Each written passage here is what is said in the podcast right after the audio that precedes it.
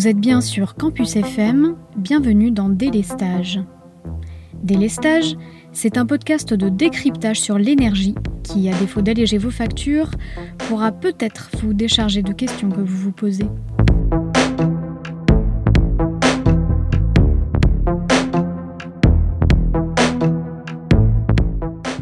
Bonjour à toutes et à tous.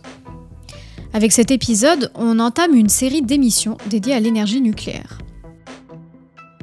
La France est le deuxième pays le plus nucléarisé du monde, avec 18 centrales réparties un peu partout sur le territoire. L'énergie nucléaire représente près de trois quarts de notre production électrique.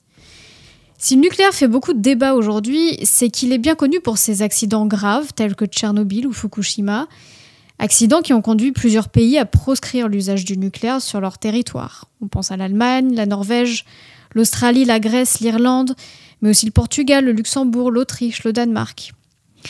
La France, elle, prend une voie opposée et développe même une nouvelle génération de réacteurs. Cette décision s'inscrit dans la stratégie nationale bas carbone, puisque le nucléaire a même été labellisé énergie verte par la Commission européenne au sens où la production d'un kilowattheure d'énergie nucléaire émet très peu de CO2 ou équivalent par rapport aux énergies fossiles, environ 70 fois moins qu'une centrale à gaz par exemple. Mais que fait-on de ce risque d'accident grave en France? Pourquoi semble-t-on en France en avoir moins peur qu'ailleurs? Même si le caractère vert de l'énergie nucléaire peut s'entendre d'une certaine manière, une chose est sûre, l'énergie nucléaire n'est pas une énergie renouvelable, puisqu'elle repose sur l'usage d'uranium, métal disponible en quantité limitée sur Terre. Elle émet par ailleurs des déchets radioactifs, dont beaucoup resteront très dangereux pendant des milliers d'années. Que fait-on de ces déchets? Peut-on considérer comme verte une énergie qui produit ce type de déchets? Avant d'entrer plus précisément dans ces questions, il m'a paru important de faire le point sur le fonctionnement d'une centrale nucléaire pour savoir de quoi on parle exactement. Et pour ça, j'ai interrogé Jonathan Bensoussan, consultant énergie spécialisé dans le nucléaire. Vous nous excuserez pour la qualité du son, l'entretien s'est fait par téléphone. Bonjour Jonathan Bensoussan. Bonjour Rachel. Vous êtes consultant énergie et plus particulièrement dans la filière nucléaire. Vous travaillez actuellement sur le chantier de l'EPR de Flamanville. Euh, on attaque avec vous le sujet du nucléaire qui va se dérouler en trois volets. Avec vous, on va aborder une série de sujets techniques et historiques autour de la filière nucléaire et la question de la sûreté des déchets seront abordées dans les épisodes suivants. Alors pour démarrer, est-ce que vous pouvez nous dire ce que c'est qu'une centrale nucléaire? On va mettre de côté pour l'instant les EPR, mais euh, on s'attaque plutôt euh, pour commencer aux, centrales, au parc existant. Au parc existant. Alors, une centrale nucléaire, c'est une usine de production d'électricité, pour faire simple. On va utiliser les propriétés exothermiques de la fission nucléaire en France euh, pour transformer de l'eau en vapeur et ainsi on va faire tourner une turbine qui entraîne un alternateur et qui va donc transformer une énergie mécanique en électricité. C'est le principe de fonctionnement d'une centrale nucléaire. On fait chauffer l'eau, on la transforme en vapeur, euh, ça transforme la vapeur dans une, enfin ça transporte pardon la vapeur dans une tuyauterie et on arrive à faire de l'électricité grâce à ça. Et donc voilà ce que c'est qu'une centrale nucléaire aujourd'hui en France. Ok, donc une centrale thermique, finalement. C'est ça. Et qu'est-ce que c'est qu'un réacteur? Parce qu'on parle souvent bah, de centrale nucléaire, de réacteur, euh, de tranche. On verra peut-être un peu, un peu plus tard ce que c'est qu'une tranche nucléaire. Mais qu'est-ce que c'est déjà qu'un réacteur? Parce que je sais qu'il existe plusieurs types de réacteurs nucléaires. Des réacteurs à uranium graphite gaz, des réacteurs à eau légère, des réacteurs à eau bouillante. Est-ce que vous pouvez nous expliquer un petit peu euh, ce que c'est que tout ça, les, les distinctions qu'il y a entre ces types de réacteurs? Est-ce qu'on utilise en France? Alors, on, va essayer de faire en simple. Un réacteur, c'est un ensemble de dispositifs qui permettent de mettre en place la fission nucléaire. Donc vous avez une cuve, vous avez un, donc le, dans le cuve une tuyauterie, les générateurs de vapeur, les pressuriseurs. Donc tous ces ensembles de dispositifs, ça sert à mettre en place une fission nucléaire. On fait entrer en collision des neutrons et des noyaux euh, atomiques, d'atomes fissiles. Et le seul, enfin le seul, un, des, un de ceux qu'on maîtrise le mieux aujourd'hui, c'est l'uranium. Cette fission nucléaire produit une réaction exothermique. Et donc, c'est cette réaction exothermique qui nous fait euh, euh, fabriquer cette chaleur, qui nous fait transformer l'eau en vapeur et qui, qui revient à ce que j'ai expliqué tout à l'heure sur la, la, technologie pour fabriquer de l'électricité. Une réaction euh, nucléaire, une réaction de fission nucléaire, c'est un, un, neutron qui va rencontrer un noyau d'uranium qui en le heurtant va libérer deux, deux, deux autres neutrons, et donc en libérant ces deux autres neutrons, ça va produire de la chaleur à grande quantité. C'est une des propriétés qui a été mise en, en exergue par une chimiste autrichienne de mémoire, et qui a ensuite permet de pouvoir euh, bah, faire chauffer de l'eau très très rapidement et de pouvoir produire la vapeur bien plus facilement, bien plus, euh, bien plus efficacement que ne pouvait le faire le charbon à l'époque. Donc le réacteur, c'est l'ensemble de ces dispositifs-là qui fabriquent, la, enfin qui font euh, transformer l'eau liquide en vapeur et qui font ensuite tourner la turbine et l'alternateur. Aujourd'hui en France, on a des réacteurs à eau pressurisée. C'est 100% du parc français et ça l'est aussi sur le PR, le prochain, le, prochain type de centrale qu'on va fabriquer, qui seront aussi des réacteurs à eau pressurisée. Donc pour vous faire un tout petit aperçu, les, les REP, les réacteurs à eau pressurisée, c'est 55% des réacteurs dans le monde. En gros, c'est ce qu'on comprend peu plus facilement. Euh, le REP, c'est un, un, fonctionnement comme une chaudière, euh, pour que ça parle un peu à tout le monde. Vous avez donc dans le réacteur la cuve. Dans cette cuve-là, vous avez du combustible qui est donc l'uranium. On va faire cette réaction exothermique qui va libérer de la chaleur, qui va faire chauffer cette eau et la transformer en vapeur. Cette vapeur va être transportée dans un circuit primaire. Donc c'est un circuit fermé dans lequel circulera de la vapeur et qui va euh, libérer sa propre chaleur à elle à un autre circuit à travers un échangeur. Pour vous faire un, exemple très simple dans la chaudière ou dans un, dans un exemple encore plus simple avec un radiateur. Un radiateur, vous avez de l'eau chaude à l'intérieur vous faites circuler cette eau chaude, ça libère de la chaleur tout autour. Et donc ça chauffe votre pièce. Mhm. On, va faire, on va utiliser le même principe de conduction thermique dans une centrale nucléaire avec deux circuits dans un REP. Le circuit primaire va donc lui faire circuler de l'eau très chaude avec une certaine pression. Il va rentrer en contact à travers un échangeur avec un circuit secondaire, donc qui n'a pas de radioactivité à l'intérieur de son circuit de fonctionnement. Et donc c'est dans cet échange de chaleur-là où on va faire euh, transformer aussi de l'eau en vapeur et c'est cette vapeur-là qui va faire tourner la turbine. Entendu. Et de combien d'uranium, justement, a-t-on besoin pour faire tourner une centrale nucléaire? Et pour combien de temps? Alors, je vais donner des chiffres de, grandeur d'idée, ça sera peut-être un peu plus simple. Mhm. Euh, pour un REP aujourd'hui, on a besoin d'environ 30 tonnes d'uranium enrichi par an. Environ. Euh, pour vous donner un ordre d'idée, l'uranium enrichi, c'est, ça représente 150 tonnes d'uranium naturel par an. Euh, et donc c'est pour un REP, donc je, je reprécise bien, hein, on parle d'un REP, euh, d'un réacteur à eau pressurisé, euh, qui fait à peu près une puissance d'un gigawatt et qui produit 7 TWh par an avec 80% de disponibilité. Je donne et je précise tout ça parce que ce sont des ordres de grandeur. Aujourd'hui, une centrale d'une centrale à une autre, on n'a pas le même taux de disponibilité, puisqu'on l'entend régulièrement. En ce moment, EDF a beaucoup de mal à redémarrer certaines centrales après la crise du Covid. Donc le taux de disponibilité de la centrale est, vraiment différent en fonction de chacune d'elles. Et euh, la puissance de chacune de ces centrales est différente. On a des paliers de 900 MW en France, on a des paliers 1000 watts, on a dépassé 1000 MW, pardon. On a dépassé, on a des paliers 1,3, euh, 1,4. D'accord.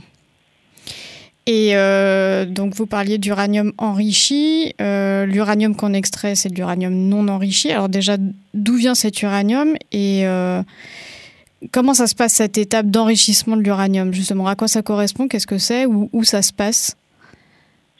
Alors, l'uranium, c'est un métal lourd. C'est un, élément naturel chimique qu'on retrouve dans la croûte terrestre, mais aussi dans l'eau des océans, par exemple. Euh, et pour juste vous donner un ordre d'idée, l'uranium, il est à peu près mille fois plus abondant que l'or. Ah oui.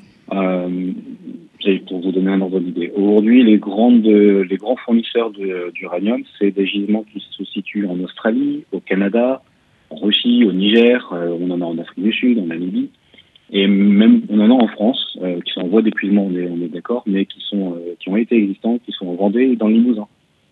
D'accord. Et comment ça se passe le traitement de l'uranium? C'est relativement simple, on va dire ça comme ça. Euh, on, prend, on récupère ce, ce, ce, ce, métaux-là, ce métaux lourd, pardon. on va essayer de le parler correctement. C'est un métaux qu'on va extraire euh, d'une roche. Euh, on va appliquer un traitement chimique relativement euh, fastidieux et on va obtenir à la fin ce qu'on appelle un yellow cake. Euh, c'est un, une espèce de pâte jaune, d'où le, le, nom, qui comprend 75% d'oxyde d'uranium.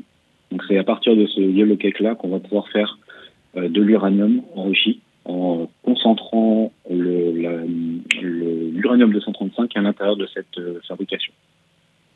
Et l'uranium, on est d'accord que c'est non renouvelable? Alors, pas, on ne peut pas refabriquer de l'uranium à partir de l'uranium. C'est ça la question. Alors c'est plus, euh, est-ce que les gisements d'uranium se renouvellent naturellement? Est-ce que les gisements d'or se renouvellent? Voilà. non, non c'est un, un, métal, c'est un métal qui s'est créé au, fur et à mesure de l'évolution de notre, notre, planète. Exactement. Euh, c'est pas quelque chose comme le pétrole aujourd'hui. C'est pas quelque chose qui peut être euh, refabriqué rapidement. Rapidement, oui. C'est un processus long et compliqué pour la, Terre, que je ne maîtrise absolument pas, donc je n'irai pas dessus. En revanche, c'est euh, des gisements qui, aujourd'hui, dans les dernières estimations de l'Agence internationale du nucléaire, euh, on en a au moins pour 72 ans avec les perspectives d'augmentation des, des, productions nucléaires telles qu'elles sont euh, formulées par le GIEC. Euh, et dans, dans l'esprit où on arrivera un jour à retraiter euh, et à traiter pardon l'uranium qui est compris dans l'eau des océans, on en a pour à peu près euh, 1000 ans. Et là, pour l'instant, ça en est où sur l'exploitation de l'uranium dans les océans? Est-ce que c'est une technologie qui est pas du tout développée puisque c'est quelque chose qui coûte de l'argent et c'est euh, la, vérité industrielle et, capitaliste, on va dire ça comme ça. Aujourd'hui, il est plus intéressant pour des gens de travailler le minerai euh, sur Terre plutôt qu'en mer. L'industrie l'industrie est beaucoup plus lourde et beaucoup plus compliquée à mettre en œuvre et l'investissement est beaucoup plus grand euh, que par rapport à une mine où on maîtrise déjà certains éléments avec les extractions d'autres métaux qu'on peut, qu'on peut utiliser. On imagine qu'il va quand même falloir s'y mettre parce que 72 ans, c'est finalement pas, pas énorme. C'est sur les, sur les perspectives avec une augmentation du parc euh, nucléaire comme le, comme le, préconise le GIEC. Aujourd'hui, mhm. dans les faits, on en a pour à peu près 100 à 200 ans d'exploitation. Pourquoi une centrale nucléaire a-t-elle besoin d'être proche d'un cours d'eau? Alors, comme je vous l'ai expliqué, une centrale, c'est grosso modo comme une grosse chaudière. on a besoin, pardon, Alors, je vais arrêter de, de, de tousser. c'est compliqué pour moi. Euh, donc une centrale nucléaire, c'est grosso modo comme une espèce de grosse chaudière où on a besoin de faire circuler de l'eau qu'on va transformer en vapeur et qu'on va ensuite euh, condenser pour euh, revenir à l'état liquide et donc le faire le faire revenir. Pour refroidir tout ça, on a besoin d'avoir un fluide qui est le porteur modérateur et donc c'est de l'eau qu'on a à disposition à profusion en France qu'on utilise soit en bord de mer, soit au bord d'un cours d'eau. Et c'est donc c'est cette eau-là qu'on va, dont on va se servir pour faire circuler dans le circuit euh, euh, tertiaire, on appelle ça comme ça, c'est le circuit de refroidissement, le circuit secondaire. On va simplement récupérer la, les, calories euh, thermiques du circuit secondaire pour, pour refroidir cette eau-là et ensuite retourner sur le, le début du, de l'échange de chaleur avec le circuit. Pour essayer de schématiser très rapidement, le circuit primaire, c'est là où on va fabriquer la vapeur très très chaude elle va communiquer sa chaleur au circuit secondaire qui est aussi une boucle fermée. Cette chaleur-là va, être, euh, va, va, transformer cette eau en vapeur, faire tourner la turbine. On va ensuite devoir condenser la, la vapeur pour la refroidir mhm. de manière à ce qu'elle puisse capter un maximum de calories à travers le circuit primaire. Et donc, on a besoin du cours d'eau ou de l'eau de mer à proximité pour pouvoir se servir justement de ce circuit tertiaire et de pouvoir refroidir le circuit secondaire. Et du coup, la, fumée blanche qui s'échappe d'une cheminée, c'est de la vapeur d'eau. C'est exactement ça. Ce n'est que de la vapeur d'eau. Et alors, toujours sur cette question de, l'eau, euh, bon, on a déjà vu que c'était le cas euh, les, précédents étés, hein, l'été 2022, mais c'est déjà arrivé avant. Euh, avec les, canicules euh, très importantes, euh, des assèchements de, cours d'eau ou des températures euh, de l'eau qui augmentent. quelles conséquences ça peut avoir sur le fonctionnement d'une d'une centrale? Enfin bon, typiquement pour un assèchement de cours d'eau, qu'est-ce que qu'est-ce qu'on fait dans ce cas-là? C'est une excellente question. pour le moment, J'en sais pas grand-chose, euh, pour pour être franc. J'ai pas, j'ai pas, j'ai pas de, culture là-dessus sur sur ce sujet-là. Euh, y a, je sais juste simplement que EDF a lancé en 2018 un projet qui s'appelle le programme Grand Faux, que je ne connais pas, que je ne maîtrise pas. Euh, ça sera quelque chose que tu pourras, vous pourrez pardon, vérifier sur sur mhm. sur les, les, dossiers d'EDF. Euh, mais ça apprend, pour, essayer de schématiser, puisque j'ai lu le, programme, euh, ils prennent en compte le fait que sur 50 ans, dans les 50 ans à venir, le, la sécheresse et le, les scénarios du GIEC euh, soient appliqués. Et donc, ils essayent de mettre en place toutes les solutions euh, à risque, on va dire ça comme ça, mhm. pour pouvoir pallier justement à ces, à ces épisodes de sécheresse. Et euh, une autre question que j'avais sur cette thématique, on rejette de l'eau dans les cours d'eau, j'imagine que cette eau est plus chaude à la sortie qu'en entrée. Est-ce que ça n'a pas des conséquences sur, euh, très locales, hein, euh, sur, j'en sais rien moi, la biodiversité du cours d'eau en question ou de même de la, de la faune et flore environnant localement? Alors, on n'a pas encore trouvé de poisson à trois yeux c'est ça la question. par contre, vous le savez, l'industrie du nucléaire, elle est extrêmement encadrée en France. Je vais parler du cas français parce que le reste, je ne le connais pas trop. Mais en France, l'utilisation et l'exploitation des centrales nucléaires est extrêmement encadrée par la SN, par la réglementation et par la législation. Aujourd'hui, dans les règles d'exploitation d'une centrale nucléaire, on ne peut pas rejeter une eau dans le cours dans lequel on l'a euh, prélevée à plus de 2 ou 3 degrés au-dessus du cours d'eau. Typiquement, on va prendre une eau à 13 degrés ou 14 degrés dans la mer ou dans une rivière. On ne pourra pas la rejeter au-delà de 16 ou 17 degrés. Donc c'est des, des mesures qui sont prélevées, qui sont vérifiées, qui sont suivies. Il y a des enregistrements qui sont faits au quotidien sur, cette, sur cet aspect-là. Donc on ne peut pas, on, ne peut pas euh, faire n'importe quoi sur ce, sur ce type de rejet-là. Donc, la centrale a son système pour pouvoir respecter cette réglementation. Ensuite, on a un deuxième point, c'est sur les, euh, les rejets. Vous savez qu'on a entendu parler euh, régulièrement des, des, rejets de tritium. Euh, le, le, tritium, c'est un élément effectivement chimique qu'on retrouve dans l'exploitation des centrales nucléaires, mais qui n'a que très très peu de conséquences sur la santé des, des Français. Pour vous donner un ordre d'idée, sur Belleville, il y a un an maintenant, on a eu un rejet de tritium qui était euh, suffisamment élevé par rapport au, rejet qu'on est censé respecter euh, et qui a fait grand bruit dans la presse. Et pour être franc, euh, à la concentration dans laquelle il a été rejeté, il aurait fallu boire une piscine olympique pour que ça ait une conséquence sur la personne, enfin sur le, le, corps d'une personne. Donc il faut il faut relativiser certains certains aspects. Je vais revenir juste sur l'aspect chimique. Il y a des contrôles et des prélèvements qui sont faits matin, midi et soir, voire même en continu pour certaines centrales, sur les, rejets qui sont faits d'une centrale. Et donc, à la moindre alerte, on stoppe complètement l'exploitation de la centrale et on cherche de provenir soit il y a une fuite, soit il y a soit expliquer pourquoi cette, cette concentration est un peu trop élevée. Oui, alors moi je, voudrais revenir sur l'aspect température parce que finalement, euh, alors il me semble que c'est sur le cas de la centrale du Tricastin ou, euh, d'autres, je sais plus, hein, j'ai plus exactement quelle centrale, euh, quelle centrale est concernée ou pas, mais qui a eu, en tout cas sur plusieurs centrales l'été dernier, et c'était pas la première fois que ça arrivait, du fait de la hausse des températures des, hum, des autorisations exceptionnelles euh, qui ont été attribuées pour reverser une eau euh, plus chaude qu'autorisée habituellement dans les cours d'eau. Et en fait, par manque de choix.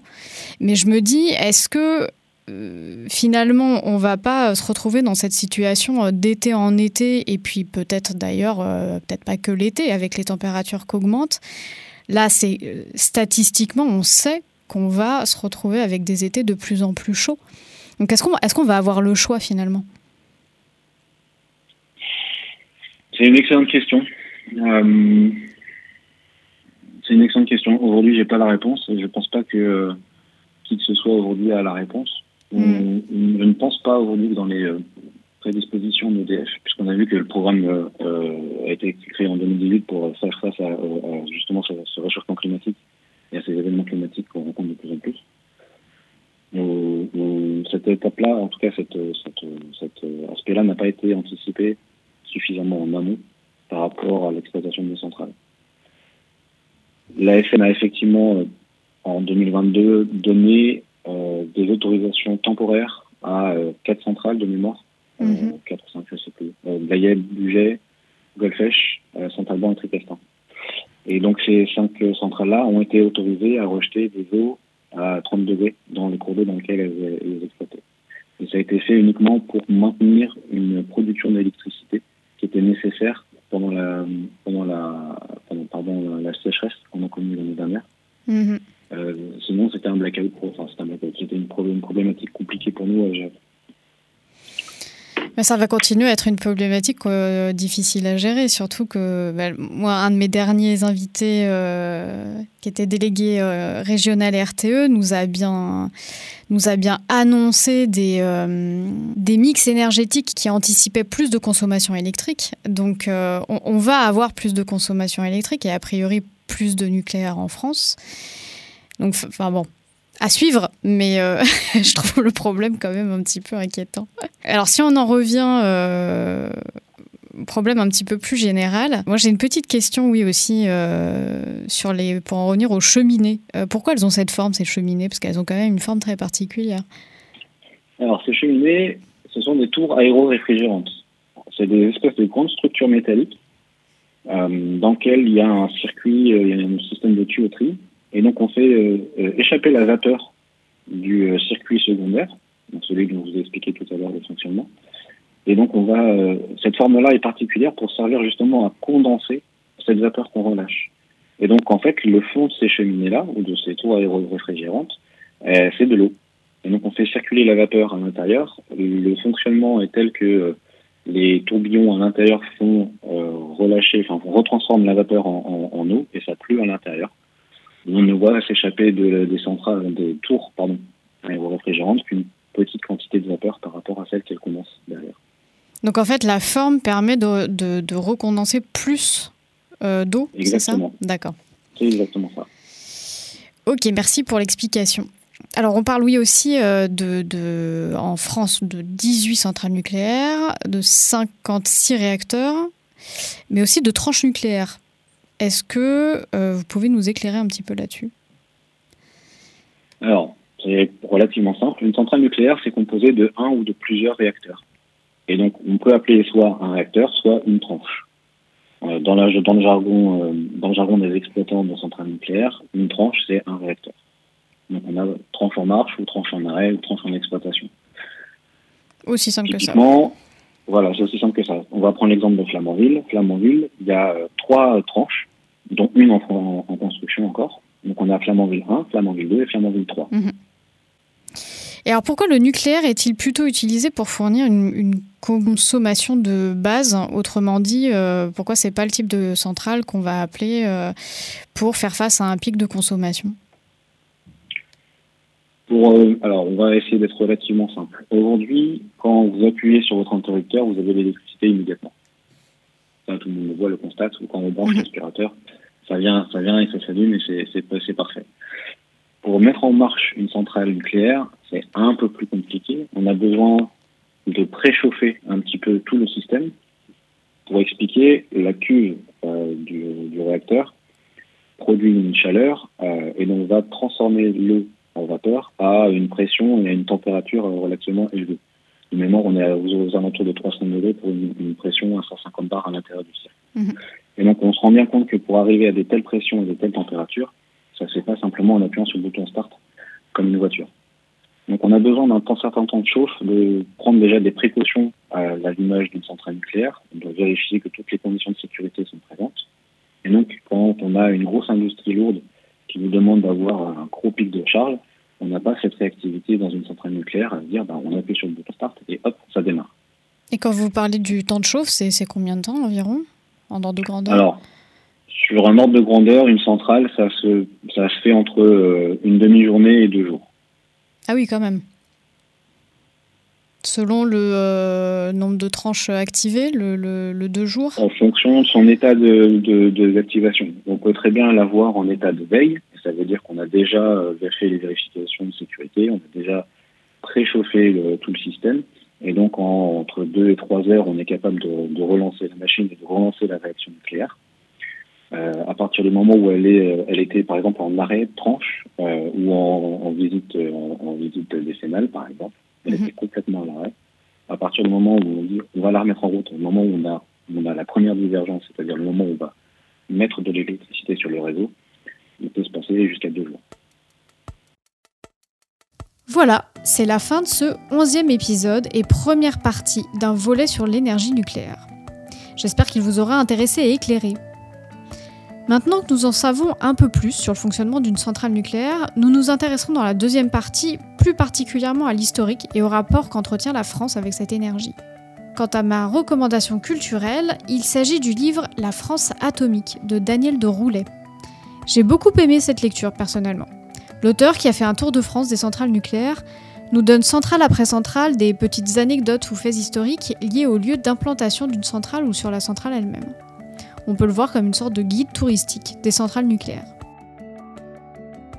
Délestage est un podcast réalisé, monté et présenté par moi, Rachel Safar. On se retrouve dans deux semaines, même jour, même heure, pour un nouvel épisode sur Campus FM.